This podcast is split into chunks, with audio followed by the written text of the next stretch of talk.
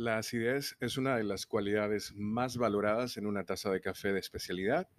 En boca se percibe en los laterales de la lengua como una sensación intensa que nos hace salivar, tiene una viveza refrescante y potencia los sabores de la bebida cuando se combina con la dulzura de ese grano de café. No necesariamente un café debe presentar una acidez aguda. Lo más recomendable es que sea balanceada y tenga estos cuatro componentes. Intensidad, jugosidad relacionada con la salivación producida, brillo, el cual es la sensación agradable en el paladar y el dulzor, el cual es posible en gran parte gracias a los ácidos orgánicos del café, como el cítrico, similar a la naranja, limón, a la toronja, el málico, similar a la manzana, y el láctico, similar a la leche, y el tartárico, similar a las uvas.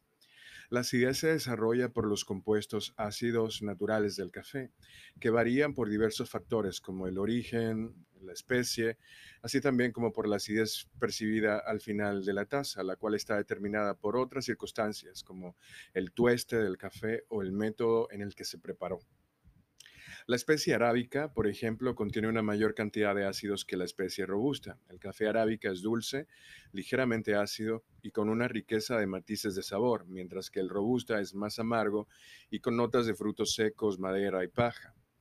En el caso del origen, cada origen tiene suelos con distintas características que contribuyen a la acidez del café. Por ejemplo, los suelos volcánicos producen un café más ácido debido a la presencia de sulfuros, los cuales contienen compuestos precursores de las moléculas aromáticas. Los tipos de ácidos presentes en cada grano también dependen del origen. Por lo general, el ácido málico es más dominante en los cafés que vienen de África, mientras que el ácido cítrico es más frecuente en los cafés que vienen de América.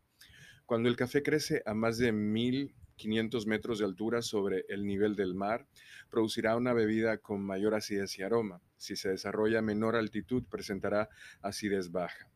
Lo anterior se debe a que a mayor altura hay menor temperatura y en el clima frío el café tiende a madurar más lento, lo cual provoca el desarrollo de sabores más complejos.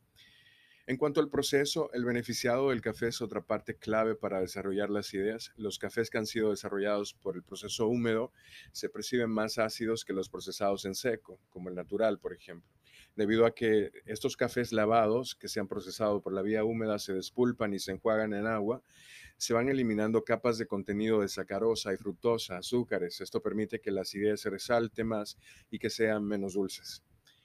Los tuestes, en el caso del tueste, los tuestes ligeros producen cafés con una acidez más pronunciada que los tuestes oscuros, los cuales son más amargos. Además, en los tuestes de tiempo corto también se percibe más acidez que en los tuestes de tiempo largo.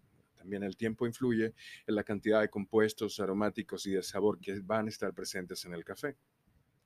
Finalmente, la preparación. Aunque un café haya sido cultivado a una gran altitud y tostado de una manera correcta, si la preparación final es incorrecta, la taza final presentará un sabor plano, sin la valorada acidez. Algunos métodos como la cafetera Chemex resaltan la acidez y ofrecen un cuerpo ligero. Otros, como la prensa francesa, la reducen y destacan el cuerpo. En términos generales, se sugiere usar una temperatura alta para el agua y una molienda gruesa y un tiempo de preparación corto para tener una taza de café más ácida. Pero todo depende del café que se use. Así que lo importante es jugar con las variantes hasta encontrar el balance y el sabor deseado en la taza final.